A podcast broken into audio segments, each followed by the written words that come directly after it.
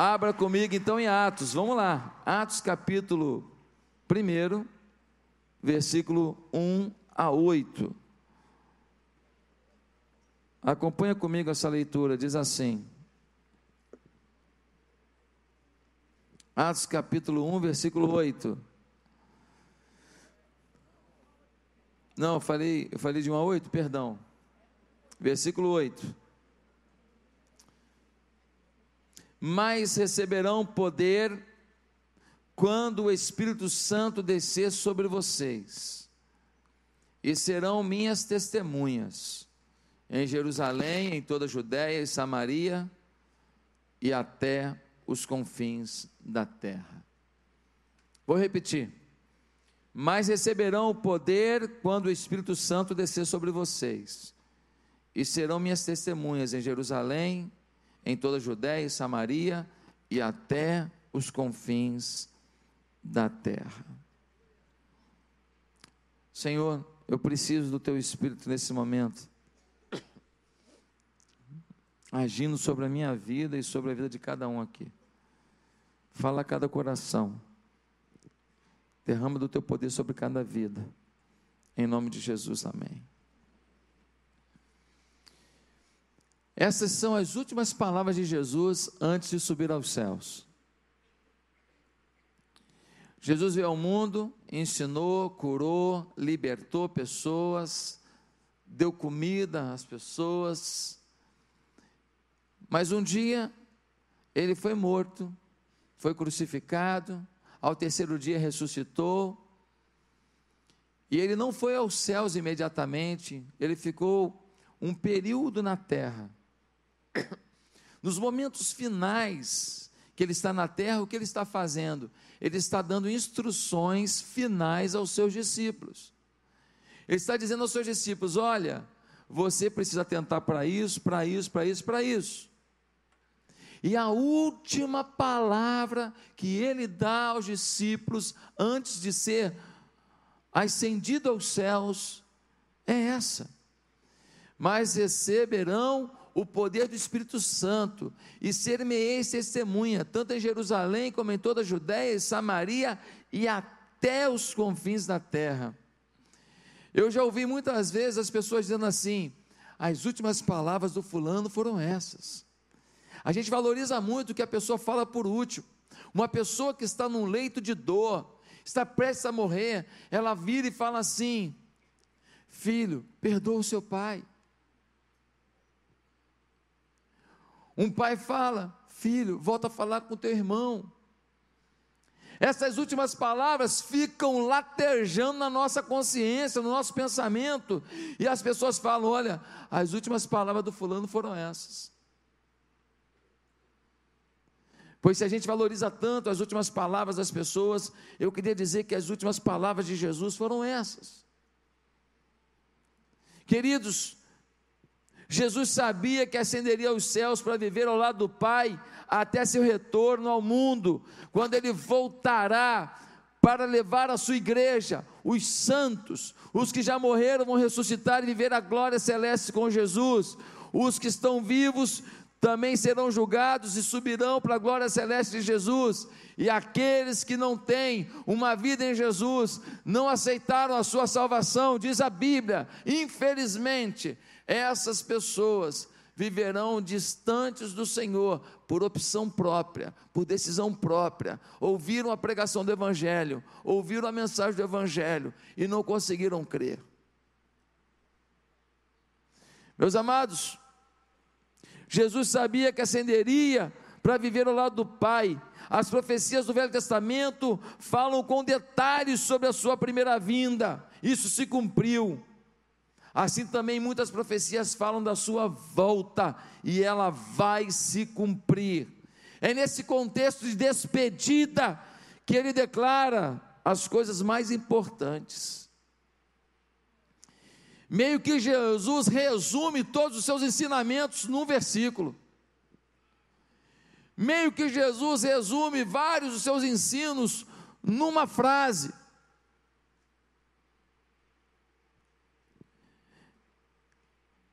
Ele apresenta nesse texto a missão do homem que quer viver no mundo segundo a vontade de Deus. Ele apresenta a fonte para esse homem viver segundo a vontade de Deus. Ele apresenta os princípios para esse homem viver segundo o caráter de Deus. Ele vai dizer: ser-me-eis testemunhas. Esse testemunho de Jesus se dá de duas formas. Ser-me-eis, vocês serão minhas testemunhas. O resumo dele é: sejam minhas testemunhas. De duas formas. Primeira forma, falando. Uma pessoa que não fala de Jesus não é testemunha de Jesus. Você está falhando na sua missão. Você está ignorando a última palavra de Jesus antes de subir aos céus. Ser-me-eis minhas testemunhas. Vocês serão minhas testemunhas. Meus amados, por isso eu preciso conhecer o máximo que puder sobre ele. Porque como testemunhar sem saber dos fatos? Como testemunhar sem conhecer os relatos? Nós temos gente na igreja grandiosa em muita coisa, mas nanica no conhecimento da palavra. Nós temos gente na igreja, às vezes, com pós-doutorado, e aqui na igreja nós temos. Nós temos na igreja gente com mestrado, gente que fala três, quatro línguas, e aqui nós temos.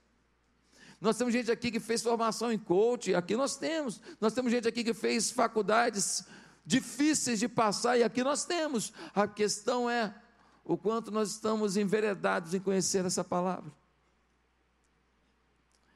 Essa é a palavra de Deus. Essa é a resposta de Deus para o homem.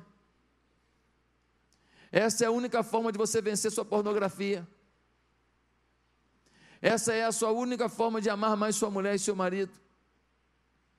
Essa é a única forma de você acreditar que, independente da sua aparência, independente da pobreza que você passou, independente do abandono que você teve, que independente da luta que você viveu, que Deus te ama.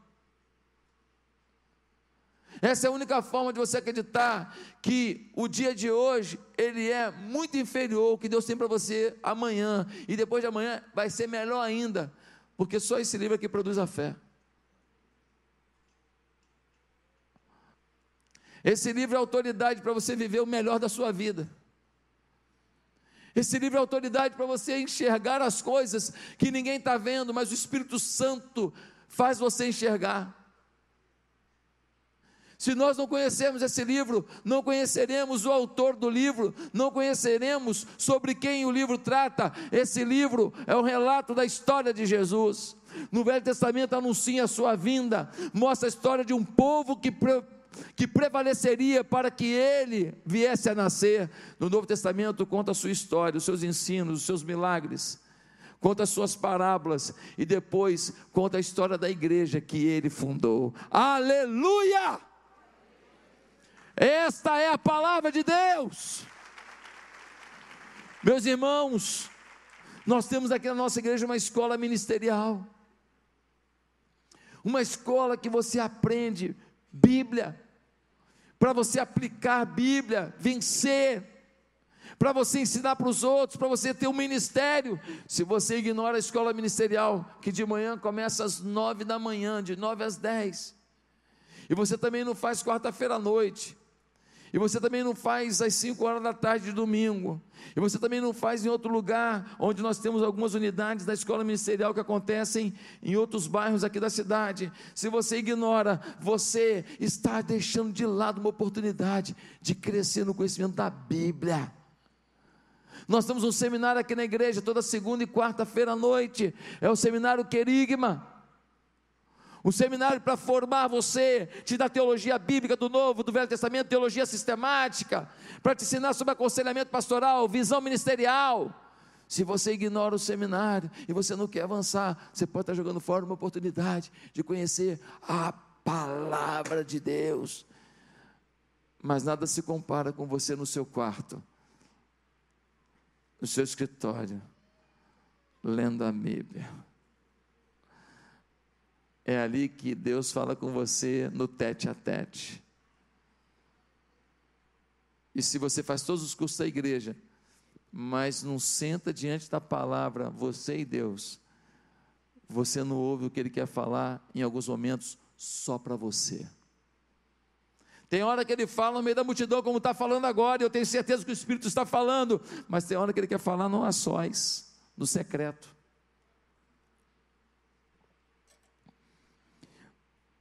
Mas esse texto mostra que nós testemunhamos também, não só quando falamos, mas quando vivemos.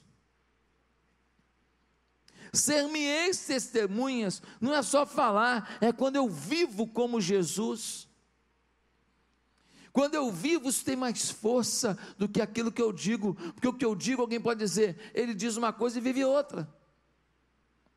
Mas quando eu vivo, ainda que eu não tenha dito, alguém pode dizer: Olha, eu queria que você me falasse mais da sua fé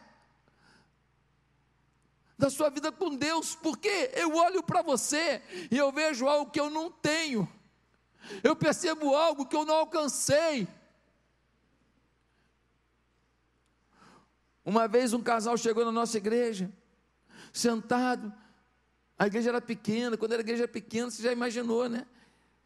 Chegava meia pessoa, já estava em cima. O pé estava lá assim, ó, nem entrou inteiro, a gente já estava puxando pelo pé. Agora continua assim, só que eu não faço sozinho, então tem muita gente para chamar gente para vir para a igreja. E eu perguntei como é que vocês vieram parar aqui. O casal falou assim: a gente veio aqui por causa da nossa, nossa empregada. Falei, mas por quê? Ah, porque nós trouxemos ela lá do Nordeste. E aí ela falou que ela precisava do dinheiro da passagem. E nós mandamos.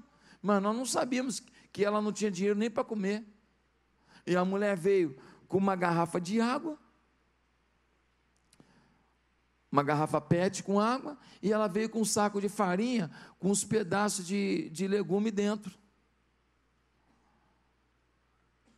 E ela veio do Nordeste aqui, não sei quantas horas, dois dias de viagem, de ônibus, e ela veio comendo isso. Chegava na parada, ela enchia de água, e veio bebendo e comendo aquilo.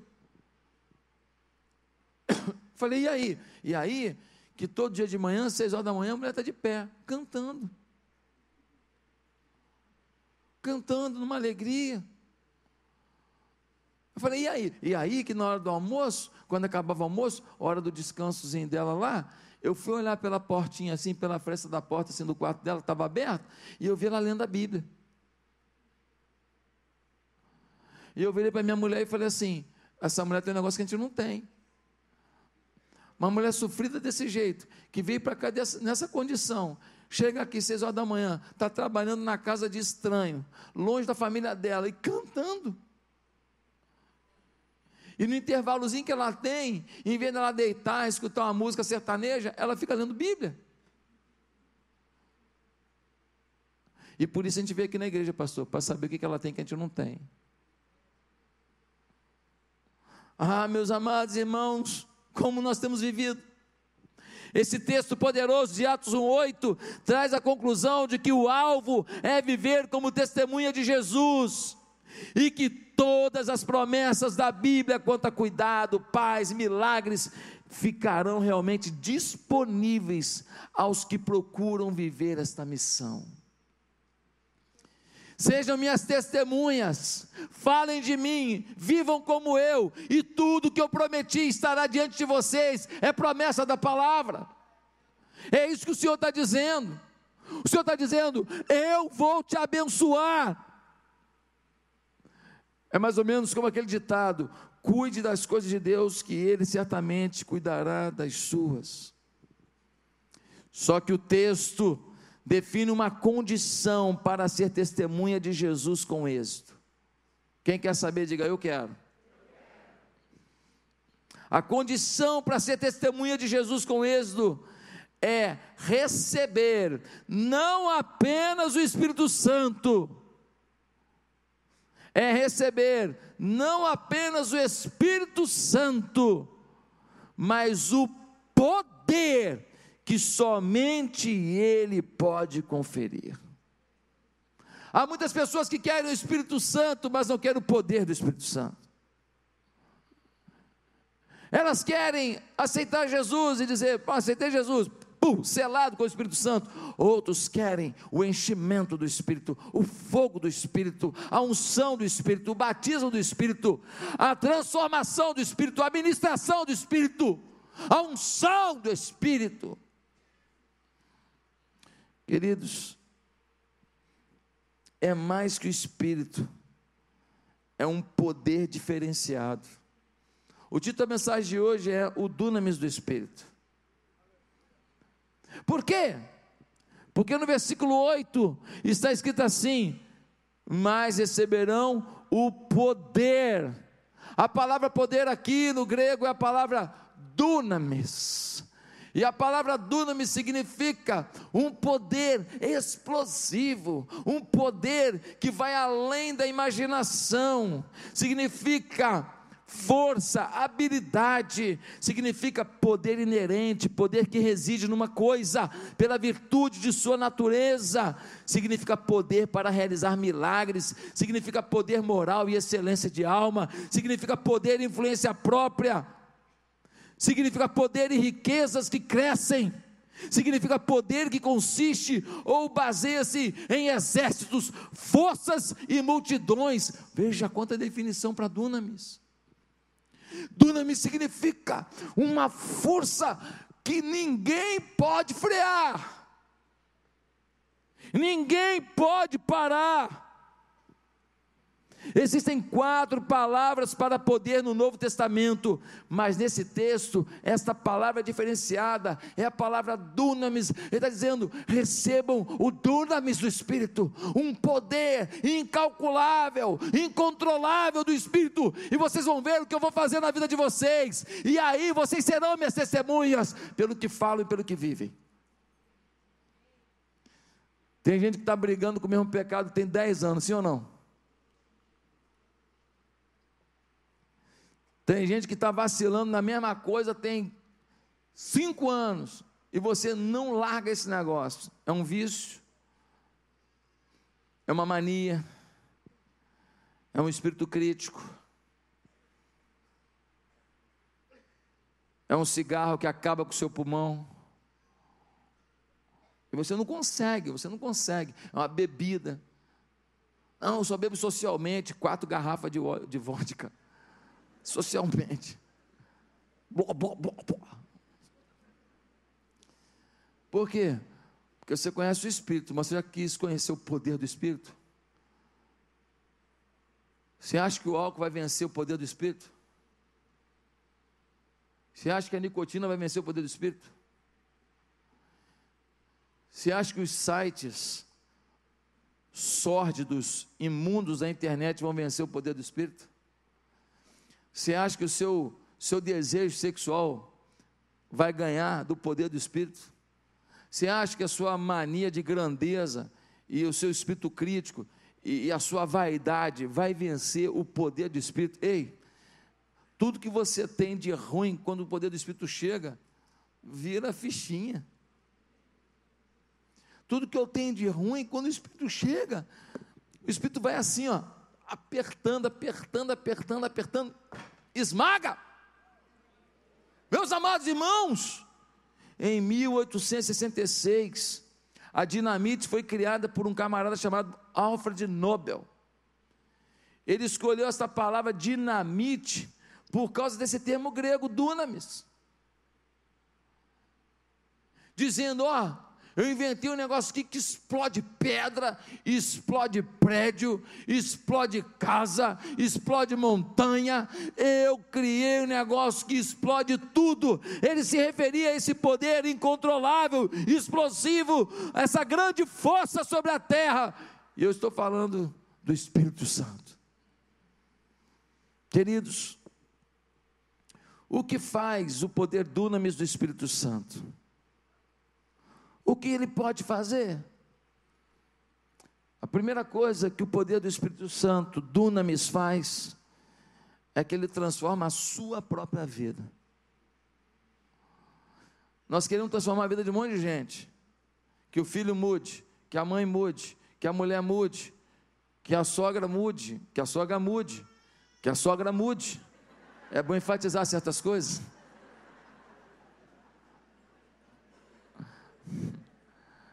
E a gente quer que alguém mude, mas a primeira coisa que o Dunamis faz é mudar a sua vida.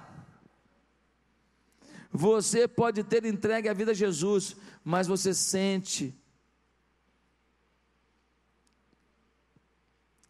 você sente que pode ainda sentir falta do poder de Deus. Você sente que você ainda não flui com uma confiança total de que Deus é contigo e que você pode realizar qualquer coisa. Talvez você diga: se eu me converti como Fulano, porque não tenho o que ele tem, porque ele não quis apenas o Espírito, mas o poder do Espírito. Porque vejo que tem gente mais forte espiritualmente, mais esperançosa, mais vibrante, mais determinada na fé. Talvez você diga isso, e eu quero te dizer: é porque muita gente decidiu beber a garrafa inteira, decidiu tomar a jarra inteira, não se contentou com um gole não se contentou apenas em conhecer o Espírito Santo a partir do momento que você aceita Jesus como Senhor e Salvador, ah, meus queridos, se cada empresário que aqui está fosse cheio do Espírito Santo para as decisões de suas empresas, de suas fábricas, de suas corporações, se cada executivo aqui fosse autoridade do Espírito Santo naquelas reuniões de conselho administrativo lá da empresa, ah, se cada pessoa que trabalha aqui no serviço público fosse cheio do poder do Espírito Santo para influenciar os policiais, para influenciar os servidores dos hospitais, para influenciar os servidores do do legislativo, do executivo. Ah, o que seria dessa cidade? Meus amados, falta você talvez o enchimento do Espírito Santo. Os apóstolos já tinham visto Jesus ressuscitado, mas estavam com medo, se escondendo e vacilantes. O que vai acontecer com a gente? Jesus ressuscitou mas tem gente procurando a gente, como é que é isso? Eles estavam ficando nas casas, escondidinhos, lembra? Eles já tinham visto Jesus ressuscitado, Jesus já tinha aparecido para eles. Mas, meus irmãos, Jesus falou assim: ó, fique em Jerusalém que tem um negócio para acontecer. O meu espírito vai chegar. E é importante que eu vá porque eu estou circunscrito a um corpo humano. Eu sou Deus, mas eu abri mão da minha divindade. Eu estou na terra como homem. Eu consigo estar em Jerusalém e não em Betânia ao mesmo tempo. Eu estou em Cafarnaum, mas não, consegui, não consigo estar em Jerusalém ao mesmo tempo. Mas virá aquele que virá sobre a terra, sobre cada coração, sobre cada vida que o invocar o Espírito Santo. Meus amados irmãos, não moviam o coração das pessoas em direção a Deus. Eles não inspiravam. Jesus ressuscitou, eles viram, mas ninguém está fazendo nada grandioso. Mas tudo mudou dez dias depois da ressurreição, numa festa chamada Dia de Pentecostes. No meio daquela festa, os crentes estavam ali, os discípulos estavam ali, eles estavam lá falando: bem, tem dez dias que nós estamos em Jerusalém, Jesus mandou ficar aqui, e aí? E aí que de repente veio um vento impetuoso, veio uma presença gloriosa, veio o Espírito Santo e foi tomando a vida deles, foi tomando. Alguns começaram a falar em outras línguas, e eles falavam nessas línguas, as pessoas entendiam na sua própria língua. Eu não sei se eles falavam direto no idioma da pessoa, o texto não é claro. Eu sei o seguinte: tinha gente lá da Malásia, tinha gente lá da China, tinha gente lá de qualquer lugar, eles falavam aqui, os caras ouviam na sua própria língua, ou seja, toda a cidade foi evangelizada. Toda a cidade, isso aconteceu num safari em que uma pessoa foi tomada de paixão por um menininho africano que estava ajudando no safari, mas ele não sabia falar o dialeto do menino, e ele começou a falar: Deus, eu queria salvar essa vida para ti, eu queria levar o Jesus para a vida dela. E ele começou a falar no idioma dele, o menino entendia no dialeto dele. E o menino aceitou a Jesus, E esse missionário escreveu esse relato num livro, coisa mais linda. Deus é Deus. No dia que receberam o Espírito Santo, ganharam num só dia 3 mil vidas para Jesus. Tem esperança para o Rio de Janeiro na intervenção? Nos fuzis que vão chegar? Irmãos, nós não temos nem noção qual é o arsenal que o crime organizado tem na nossa cidade. Um amigo meu chegou num lugar uma vez, estava lá um grupo. Um grupo, não vou nem falar que grupo que é, que senão você vai imaginar. Tinha 60 fuzis. Só nesse dia, falei, pastor, eu vi 60 fuzis. Falei, meu Deus, que é isso, cara? Nós não temos nem noção o que vai acontecer na cidade essa varredura que as Forças Armadas vão fazer na cidade, o que vai disparar isso? Vai disparar uma limpeza, vai disparar uma guerra, vai disparar um mal-estar, vai disparar morte, vai disparar o quê? O que vai acontecer? Nós não sabemos. Mas eu quero te dizer que o que vai disparar a salvação na nossa cidade não é essa intervenção. O que vai disparar a salvação da nossa cidade é a gente se encher do Espírito Santo, e onde cada um de nós pisar, pisar ali a presença do Espírito Santo, e cada palavra que a gente der for palavra profética do Espírito Santo, e cada mais manifestação nossa foi manifestação do amor, do cuidado, do apreço, da fé, da esperança do Espírito Santo, seja na comunidade, seja no lugar chique, seja no lugar de classe média, seja na casa velha, na casa nova, seja numa empresa, seja num lugar público, não importa, nós temos que sair daqui revestidos do Espírito Santo para decretar que a intervenção não será de Brasília, mas será do céu. Em nome de Jesus. Nós precisamos disso, irmãos. Nós estamos terceirizando, nada contra a intervenção. Foi lá, o, o governo achou. Eu não estou aqui para discutir isso, eu estou aqui para discutir o que nós temos que fazer. O pastor Eibe Ruber, ele conta que na Igreja da Paz, eles tinham uma frieza incrível na igreja. Você sabe que hoje, lá na Igreja da Paz de Santarém, eles têm mais de 60 mil pessoas lá na igreja, né? Uma cidade com 180 mil habitantes, mais ou menos, por aí. E 60 mil da igreja. E o pastor Ebe falou, mas que igreja fria. E aí o Espírito Santo falou com ele: olha, você tem que explicar mais do Espírito Santo. E quando o povo começou a entender mais do Espírito Santo, meus irmãos, começou um fogo no coração da igreja, uma paixão pelos perdidos, uma paixão pelas famílias, uma paixão pelos carentes, uma paixão pelos drogados, uma paixão pelas prostitutas, uma paixão pelos idosos, uma paixão pelos solitários, uma paixão pelos populares, mas que são populares, mas por dentro são vazios. E a igreja começou a levar o enchimento do Espírito Santo. Deus revelou que aquela igreja era convertida, mas faltava o enchimento do Espírito Santo. Começou a tocar nessa tecla, as pessoas buscaram o Espírito Santo, e aí a coisa aconteceu. Você chega em Santarém hoje, você para num, num hotel, aí vem a moça te servindo café. Opa, você conhece a igreja da paz? Ela fala assim: Eu sou de lá. Eu sou supervisora. É mesmo? É, eu tenho 40 células. Falei, pô, aqui eu não sou nem crente, né? 40 células. Aí você vem, vai na rua, vai tomar um açaí num lugar lá, açaí com aquela, com aquela, com aquele, aquelas bolinhas de isopor, sabe qual é? De tapioca, já viu? Uma bolinha dura, é um isopor duro. Aí você vai comendo aquele negócio lá e tal, pá. Aí você chega lá, Pessoa da onde? Da igreja da paz. Aí passa um cara vendendo aquelas redes de botar na varanda. Ô oh, querido, tudo bem? Eu estou aqui na igreja da paz. Oh, eu sou da igreja da paz. Aí você pega um táxi, aí, o cara, aí você fala assim: Ó, oh, é, é, eu estou indo aqui por evento da igreja da paz, e depois, se você quiser tal hora me pegar aqui, eu vou estar aqui, eu vou ter que voltar para o hotel mesmo. Ele fala assim: Ah, pastor, vai dar não, porque quando acabar, eu também estou indo para esse evento, vai ter uma reunião dos supervisores. E não vai dar para eu ganhar esse dinheiro, não. Porque eu tenho que servir, né?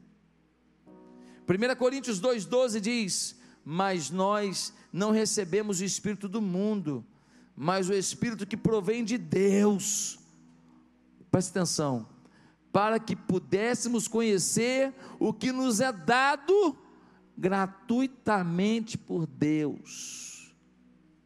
Uma das razões para o enchimento do Espírito Santo, para a imersão no Espírito Santo, é nos dar revelação das coisas que já temos e somos em Cristo. Olha o texto, 1 Coríntios 2,12. Mas nós não recebemos o Espírito do mundo, mas o Espírito que provém de Deus, para que pudéssemos conhecer o que nos é dado gratuitamente por Deus. Ei, você já tem tudo que você precisa para romper. Você já tem tudo que você precisa para ser um vencedor. Você já tem tudo que você precisa para superar essa dor, essa dificuldade, essa mágoa, essa dificuldade, essa luta, essa perda que você viveu. Você tem tudo, o Espírito Santo te dá gratuitamente, mas quando você se enche do Espírito Santo, é que você começa a entender a sua identidade em Deus. Quando você se enche do Espírito Santo, você começa a entender por que você está no mundo, qual é o seu chamado, qual é o seu potencial, aonde que você é um frangueiro e aonde que você é o melhor goleiro do mundo aonde que você é um perna de pau e aonde que você é o artilheiro do campeonato. Você começa a se encaixar na vontade de Deus, e na vontade de Deus, você pode até não estar tá indo tão bem, Deus te empurra. Sabe aquela história? Como é que eu subo? Eu te jogo. Como é que eu corro? Eu te puxo. Como é que eu alcanço? Eu te levanto. Meus amados, por que isso acontece? Quando somos cheios do Espírito, duas coisas acontecem que revolucionam nossa vida. Primeiro, o homem toma posse das, da promessa, pois o Espírito Santo o ajuda a domar sua língua. Quando o Espírito Santo entra na gente, a gente começa a aprender a domar esse negócio aqui, ó. Esse negócio que é um perigo. Sabe por que muita coisa não vem na tua vida? Sabe por que muita coisa você não consegue? Sabe por que muita coisa acontece de ruim às vezes na sua vida, na sua família? É porque a gente às vezes não freia a nossa língua e a gente fala coisas que não deveria, ou fala no momento inoportuno, ou fala da maneira equivocada. E essa língua dispara no outro coisas horríveis, momentos terríveis, situações desprezíveis. Tem muita gente que fala assim: é, minha vida é uma dificuldade. Quando você fica falando, minha vida é uma dificuldade, minha vida é uma dificuldade, eu te pergunto, em que você vai acreditar? Quando você fala, não, eu não vou conseguir, eu não vou conseguir, não, é difícil demais, é difícil demais, eu te pergunto, que ânimo o teu interior tem para tentar se é difícil demais? Quando você fala que é impossível, você não pode nem tentar, porque se você conseguir, você vai ficar por mentiroso, você falou que era impossível. A Bíblia diz que o homem doma qualquer animal, mas que ser humano não dá conta de domar sua língua, só o Espírito Santo. Você é fruto de suas confissões. Não nos tornamos vencedores para declarar isso. Declaramos primeiro com fé na palavra, para que isso se materialize. Ou seja, eu não declaro que eu conquistei. Eu declaro que eu vou conquistar, e porque eu declarei, eu vou conquistar. Eu não declaro o que eu consegui. Eu declaro que eu quero conseguir, o que eu creio que Deus pode me dar. E aí, eu vou agora materializar minha fé. A tua boca é o leme da tua caminhada. Quando você fala, meu casamento não tem mais jeito, pronto, acabou. Acabou. Você já deu um, um rumo para a sua vida, já deu um leme para a sua vida. Quando você fala, meu filho não tem mais jeito, já era.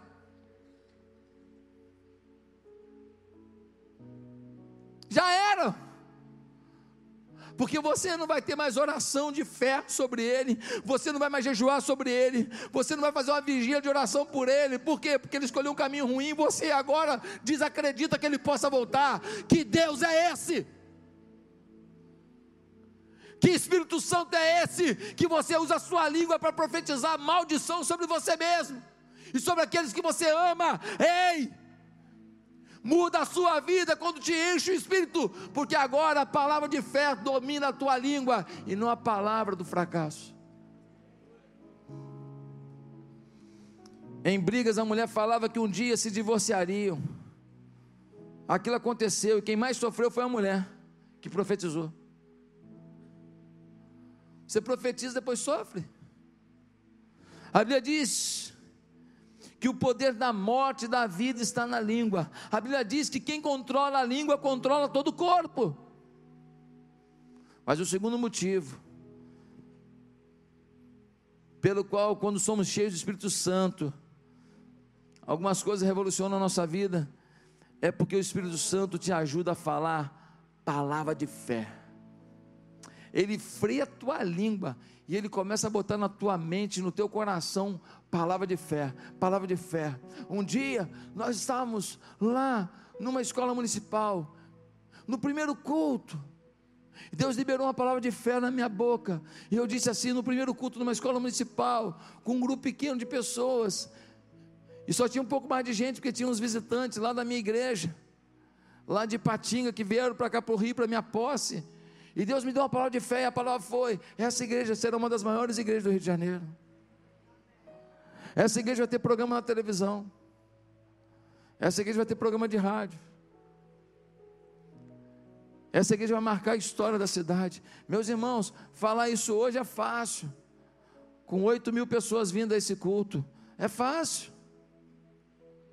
Mas falar isso quando você tem vinte e poucas pessoas, trinta pessoas num culto, numa escola municipal esfarrapada, suja, fedida,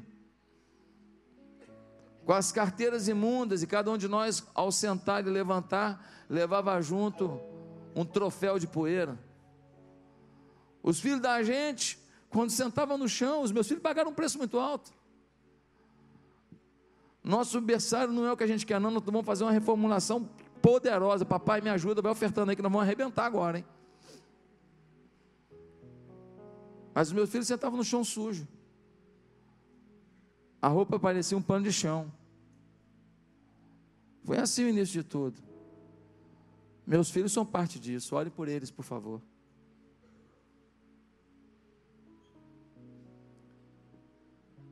aquela palavra não era minha. Aquela palavra era uma palavra de fé, vinda do Espírito Santo.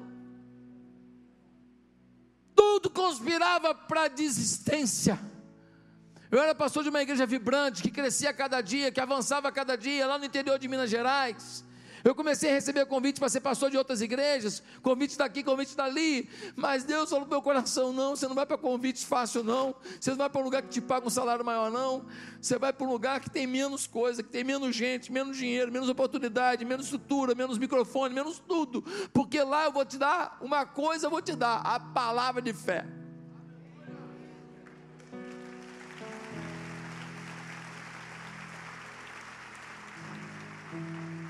A palavra de fé, revestida de amor, te leva onde você nunca imaginou. A palavra de fé, tomada de amor, faz você alcançar o inatingível. A palavra de fé, revestida de amor, porque a fé opera no amor, diz a Bíblia. Quando eu vejo pessoas que se dizem de muita fé, mas não são amorosas, eu falo, está se enganando. Está mentindo para si mesmo. Não existe fé sem amor. Meus amados irmãos, o Espírito, Ele te dá a palavra de fé. Quantas vezes sou tentado a falar uma coisa errada, ou a revelar a minha indignação diante de algo ou alguém, e o Espírito Santo me ajuda a declarar a palavra de fé e de vitória. Esse perturbador um dia vai ser um líder de célula. Esse crítico voraz um dia vai ser um pastor aqui na igreja. Esse perseguidor de Israel vai ser um dia costa, as costas cascudas que vão tomar mais bordoada em meu nome, em nome dessa igreja. E muitos viram mesmo. Meus queridos, é o Espírito que te policia, te alerta da forma como você está usando sua boca. Sendo assim, o Espírito Santo te transforma, e isso começa pela tua boca, que aprende a ter domínio da língua e aprende a declarar palavra de fé. Mas a segunda coisa que o Espírito faz, primeiro, transforma você. A segunda coisa que ele faz é que o Espírito Santo te capacita para a obra de Deus. Atos 1,8 diz que receberemos o poder dunamis do Espírito Santo e seremos testemunhas. Olha o que o texto está dizendo. A razão principal para o batismo do Espírito Santo não é cair, não é arrepio, não é muita alegria, unção do riso, kkkk, duas horas, não é esse o poder. Se Deus der, amém, mas não é isso. O objetivo do enchimento, do batismo, da unção, do derramado Espírito Santo sobre a sua vida, é te dar o poder dunamis, poder explosivo, para trabalhar para Jesus, para engrandecer o nome de Jesus, para levar o nome de Jesus, para salvar pelo poder de Jesus para aconselhar em nome de Jesus, para restaurar famílias em nome de Jesus. Todos nós, quando nos enchemos do Espírito Santo, nós estamos, na verdade, sendo capacitados para a obra. Deus não vai dar poder para alguém que não vai usar. Imagina uma pessoa que ela está agora cheia de glicose. Glicose. O que ela tem que fazer? Queimar as calorias. Senão ela engorda. Senão ela pode ter uma anemia. Anemia não, desculpa, uma diabetes. Senão ela pode ficar doente. Então, quando a gente come alguma coisa, depois nós temos que queimar. Quando o Espírito Santo te dá essa energia, que a glicose é energia. Quando o Espírito Santo te dá essa energia, ele te dá para você queimar. E você ficar sempre o que? Sarado. Na fé sempre tonificado na fé, sempre para frente na fé, sempre poderoso na fé, sempre ereto na fé, esperançoso na fé. Senão,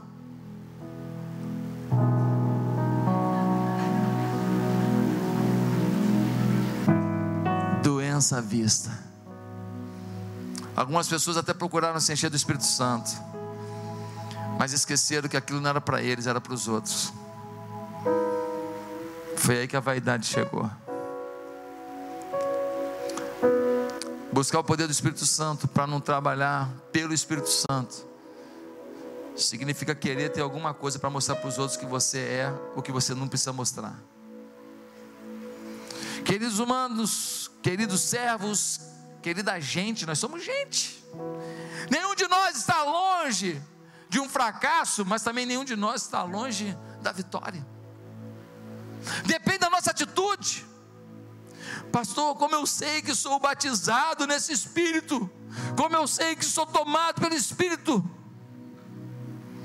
Poderíamos falar da apreciação que a pessoa passa a ter por Deus, pela palavra de Deus mas a pessoa batizada no Espírito Santo também sonha em ser usado por Deus.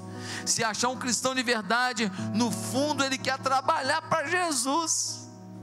Muitos enfatizam que não se deve apenas buscar a bênção de Deus. Isto é uma verdade o crente deve buscar a Deus e a sua vontade. E a Bíblia diz que ao fazer isso, a bênção é que vem atrás de você. Não é você que vai atrás da bênção. A gente não consegue se livrar da bênção ela insiste em te seguir, pois se cumpre a promessa de Deus, independente de tudo. O que Deus promete, Ele cumpre. Quando você está cheio do Espírito e você trabalha para o Senhor, e você é testemunha do Senhor, Ele vai cuidar da tua fazenda, Ele vai cuidar, da tua casa. Ele vai cuidar das tuas necessidades, vai suprir as tuas veredas, vai alimentar o teu coração. Deus é fiel. Você pode falhar, Deus não falha. Ele prometeu cuidar de nós, se nós nos enchêssemos dele e o servíssemos. O pastor Ediléo, pastor de uma igreja de 30 mil membros na Indonésia, ele compara, ele exemplifica isso, comparando o crente ao cachorro. Ele diz que tem uns crentes que ficam que nem cachorro, correndo atrás do rabo o tempo inteiro. A benção é o rabo do cachorro, e o cachorro fica atrás da benção. Enquanto o cachorro acha que o rabo é a benção, ele fica atrás do rabo, ele roda no mesmo lugar. Tem muito crente que está correndo atrás da benção, está correndo atrás do rabo, cachorro. O que nós temos que fazer é não imitar cachorro, nós somos servos do Senhor. Nós não corremos atrás do rabo, não. Nós vamos em direção à obra do Senhor e o Senhor da obra. E as bênçãos estão sendo derramadas no caminho. O Senhor vai liberando palavra profética no caminho. O Senhor vai restaurando o caminho. O Senhor vai operando milagres no caminho. O Senhor vai trazendo o primeiro amor caminho. Enquanto eu vou com o Espírito Santo servindo ao Senhor do Espírito Santo, Ele vai favorecendo a minha caminhada. Lembra quando os homens foram enviados por Jesus? Falou: vocês vão seguir pela cidade. Legal, o que a gente leva na mochila? Ele falou: nada. Mas nem o Mirabel. Você que riu tem mais de 40 anos, Deus te abençoe. Nem o Mirabel? Não, nem o Mirabel. Mas nem uma barrinha de cereal, nem a barrinha de cereal. Mas e levar uma, um, um cantil com água mineral? Também não. Senhor Jesus, nós vamos, estamos sendo enviados para a cidade, nós vamos sem levar nada disso, sem levar nada. Vocês vão saber o que é ir em meu nome e ver a provisão a cada dia pelo meu nome. Aleluia, aleluia, aleluia. Ele é Deus de provisão. Ele é Deus de provisão. Você deve correr atrás da vontade de Deus e a bênção te encontrará. Muitos pastores falam tanto de trabalhar para Jesus, de cuidar das pessoas. Essas coisas são realmente importantes, porém, se o cristão for convertido mesmo, ele quer fazer a vontade de Deus. O problema não é o que os crentes não querem fazer a vontade de Deus e serem usados por Deus. Se for convertido, ele quer isso. O problema principal é que o maligno tem convencido o cristão de que ele não dá conta de fazer a vontade de Deus e viver só para Jesus de forma consagrada. O maligno tem colocado na cabeça de que a pessoa não poderá ser grandemente usado por Deus. O maligno diz que você tem muita coisa para fazer, que você nunca vai poder ser um pai de multidão. O maligno diz que você tem família, trabalho, estudo, isso e aquilo, e que a sua célula vai ser uma célula. Uma, um negócio morto, murcho, mirrado. O maligno tenta falar para você que você foi abandonada, que você foi estuprada, que você foi abandonado, que você foi rejeitado. Então você nunca vai poder ser um pastor cheio da glória, uma pastora cheia da presença, e que você nunca vai poder fazer algo sobrenatural, exponencial. Mentira! Mentira! Deus quer te usar grandiosamente. Pastor, mas eu, eu, eu, eu, eu só tenho até a terceira série primária. Pastor, eu não sei falar inglês. Eu sei, nem a palavra você sabe.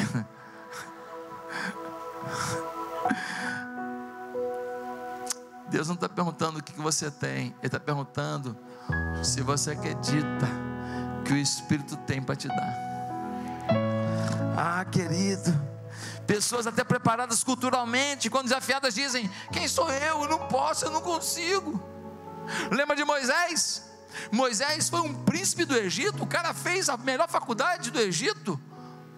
O cara fez cursos de comércio internacional, o cara fez cursos de relações e negócios. E ele tinha 40 anos quando deixou o Egito, foi para o deserto.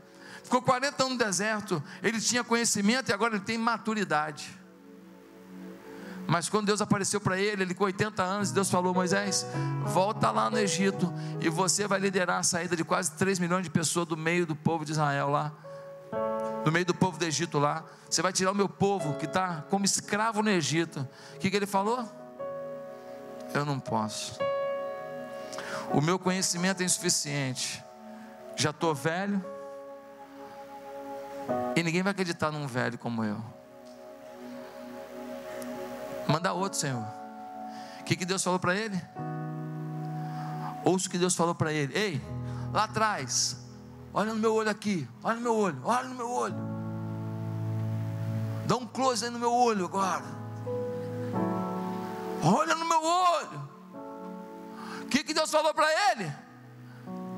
Deus falou assim: O que eu tenho para você fazer, posso passar para ninguém. Eu posso até botar alguém do teu lado, teu irmão Arão. Mas o teu chamado é teu chamado.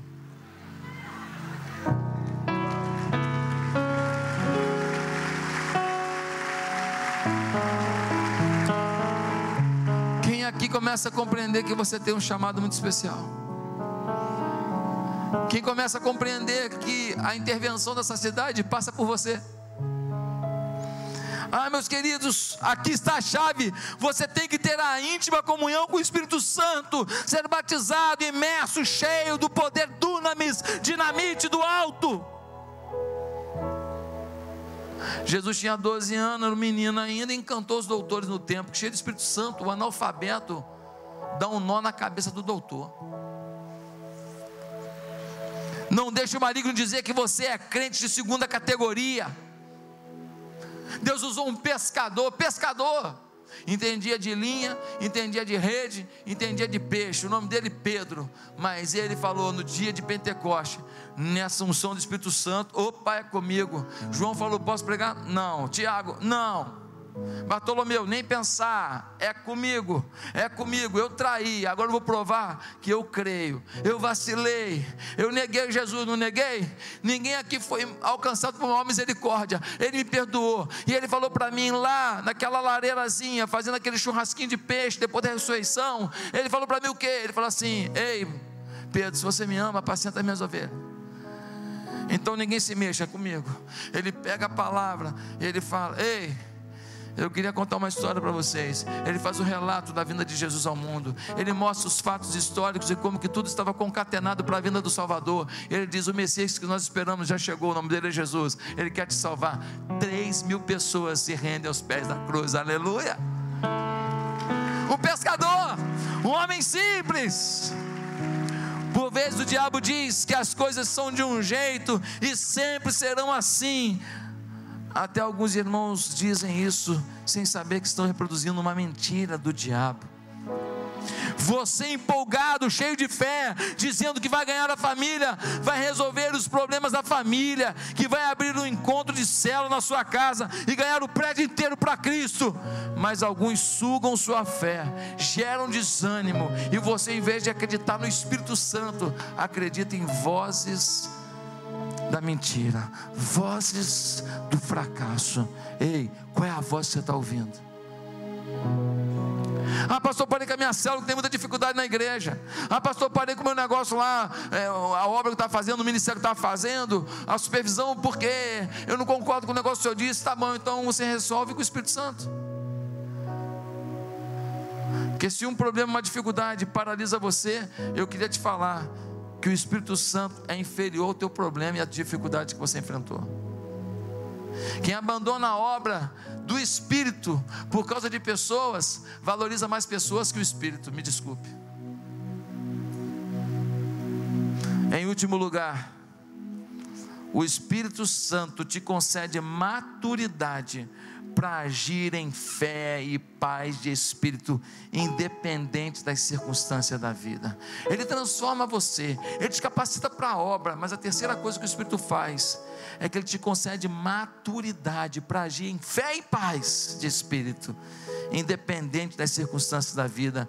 Meus amados irmãos, aqueles homens receberam essa palavra de Jesus, aqueles apóstolos, num momento difícil. Uma grande perseguição viria sobre a igreja muitos deles seriam mortos. Só na inauguração do Coliseu Romano, só na inauguração, inaugurado em, em Roma, só na inauguração, 10 mil cristãos seriam mortos. Mortos nas mãos de gladiadores, mortos nas mãos de ursos, de leopardos, de leões, de feras. A forma como vemos a Deus determina nossas expectativas. Podemos ter expectativas tão irreais que não consigamos desenvolver com Deus a relação como Ele espera. O que projetamos em Jesus? Quantos estão com Ele ao lado e não reconhecem como os discípulos do caminho de Emaús? Lembra quando Jesus ressuscitou? Tinham dois discípulos do caminho de alguns discípulos do caminho de Emaús, eles estavam caminhando, Jesus parou do lado deles, e eles falando que tinha morrido um homem, e tudo lá em Jerusalém, foi crucificado, eles não reconheciam Jesus. Às vezes nós estamos falando de Jesus, mas não reconhecemos Jesus. Às vezes nós falamos das, dos fatos, dos momentos históricos da vida dele, mas nós não percebemos quem ele é.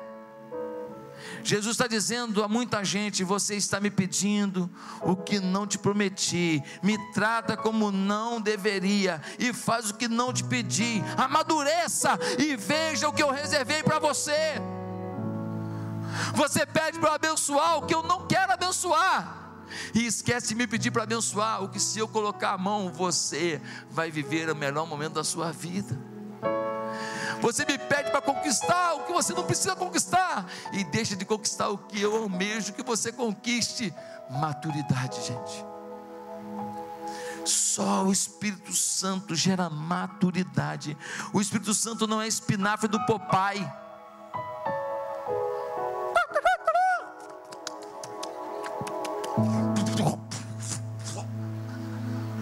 Brutus, cadê você, Brutus?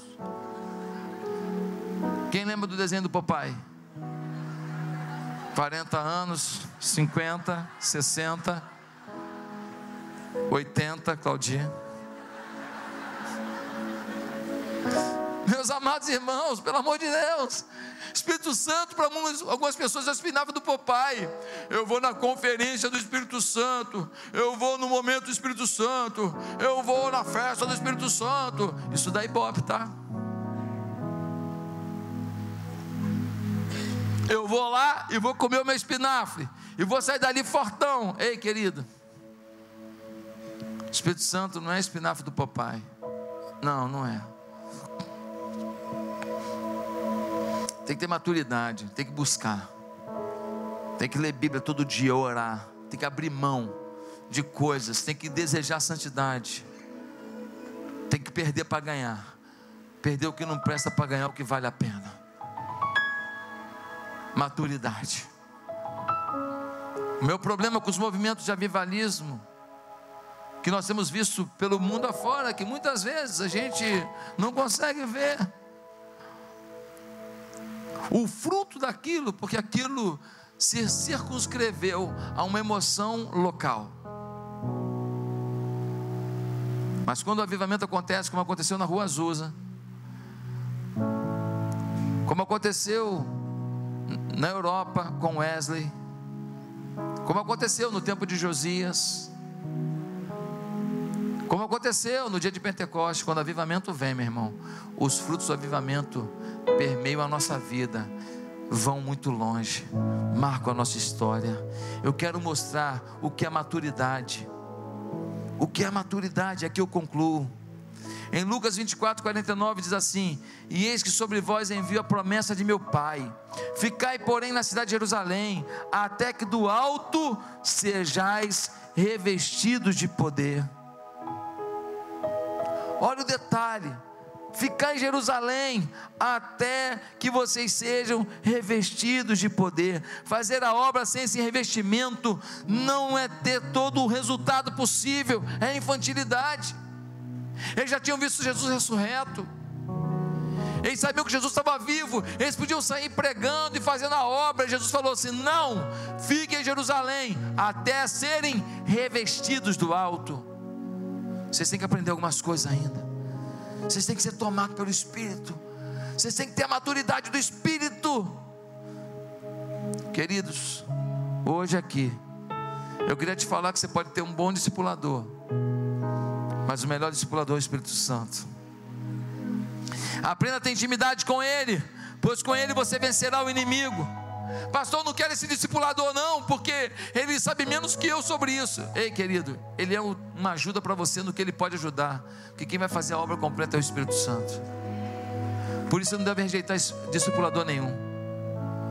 Nenhum discipulador é fraco se o Espírito Santo completa a obra dele. Meus amados irmãos, coisas tremendas estão acontecendo na igreja curas, milagres. Gente largando macumbaria, gente largando 20 anos de carnaval, de noitadas, homens que foram adúlteros, muitas mulheres sendo fiéis às suas esposas agora nesse contexto dessa igreja. Homens que faziam coisas erradas, roubavam o governo, faziam molecagens, trapaças, ajustando suas empresas para viver ganhando menos, mas viver com integridade sem risco de Polícia Federal 10 para as 6 da manhã na porta de casa. Eu tenho visto o milagre, eu tenho visto os sinais do avivamento na vida de muita gente aqui, mas o melhor ainda está para chegar. Um dia uma pessoa virou para mim e ela me encantou com o que ela disse. O que ela disse, pastor? Ela disse assim: Pastor, eu me converti e eu fui transformado na hora que o Senhor falou isso, isso e isso no sermão passado. E eu falei, mas eu não falei isso no sermão passado, não, ei. Falando, falou. Falou. Falei, não, eu tenho o um roteiro do sermão, eu não falei isso. Eu chamei outra pessoa, eu falei, ó, ela falou que eu falei isso no sermão. E por isso que ela se converteu e mudou a vida dela. E a pessoa falou assim: não, só falou mesmo. O senhor falou mesmo. Eu falei, mas eu nem sabia disso que você está falando que eu falei. Eu nunca pensei nisso, eu nunca li isso. Eu nunca escrevi isso em lugar nenhum. Naquele momento eu pude entender que eu preguei um sermão, mas o Espírito Santo pregou outro na sua vida agora. Amém? Amém? Queria que você curvasse a sua cabeça agora. Eu queria fazer uma pergunta para a igreja. Quantos aqui hoje querem receber um domínio do Espírito Santo? Quantos aqui nessa manhã querem ser revestidos com o Espírito Santo? Quantos aqui nessa manhã querem ser dominados, ungidos pelo Espírito Santo? Quantos aqui nessa manhã querem ser completamente encharcados? Batismo é encharcar pelo Espírito Santo.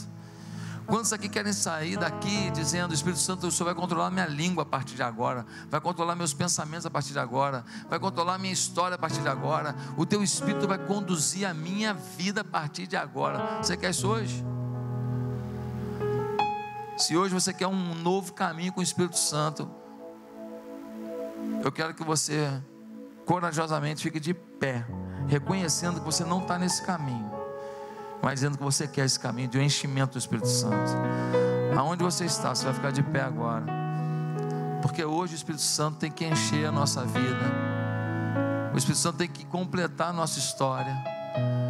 E eu quero que você comece, fique de pé e comece a fazer uma oração dizendo: Espírito Santo me enche agora. Espírito Santo me enche agora. Espírito Santo domina a minha vida. Espírito Santo, toma minha língua, toma minha mente, toma meu coração. Espírito Santo, me reveste. Espírito Santo, eu quero ser dominado por Ti. Espírito Santo, por favor, limpa meu coração do que não está bem, do que não está legal. Espírito Santo, eu preciso viver uma nova etapa, um novo processo. Espírito Santo, por favor, faz uma nova história para mim. Espírito Santo, eu quero estar onde o Senhor quer que eu esteja. Espírito Santo, eu quero fazer o que o Senhor quer que eu faça. Espírito Santo, eu vou abrir mão do que o Senhor não quer para mim. O que o Senhor quer retirar na minha vida, pode retirar. O que o Senhor tem que colocar, coloque. Espírito Santo, eu preciso do teu favor nessa hora, eu preciso da tua manifestação nessa hora, eu preciso da tua grandeza nessa hora. Espírito Santo, vem, vem, vem. Vem, Espírito Santo, domina, Espírito Santo, sopra sobre a minha vida, Espírito Santo trabalha comigo, trabalha as minhas imperfeições, trabalha as minhas carências, trabalha as minhas necessidades. Ó oh, Espírito Santo, por favor. Eu quero sair daqui tomado, tomado, eu quero receber Espírito Santo diluído na veia agora, no coração agora. Eu quero ser tomado de uma fé, de uma ousadia que eu nunca tive. Eu quero um, um, uma sede pela Bíblia que eu nunca tive. Eu, eu quero um fogo na minha vida que eu nunca tive. Eu quero orar pelo enfermo e ver o enfermo ser curado. Eu quero orar por uma família e ver a família sendo restaurada. Eu quero clamar por uma pessoa e eu quero ver a resposta. Eu quero ser usado, eu quero que a célula que eu participo, eu quero que o discipulado que eu faço, que não seja mais do meu jeito, que seja o teu Espírito conduzindo. Espírito Santo, me usa para algo grandioso, marca a história dessa cidade através da minha vida, manda o teu fogo sobre mim. Nós vamos cantar uma canção nesse momento, para encerrar o nosso culto. E enquanto a gente canta essa canção, você vai continuar clamando a Deus, clamando a Deus, e depois eu vou orar para que venha um revestimento do Espírito Santo sobre a tua vida nessa manhã. Nós vamos cantar uma vez.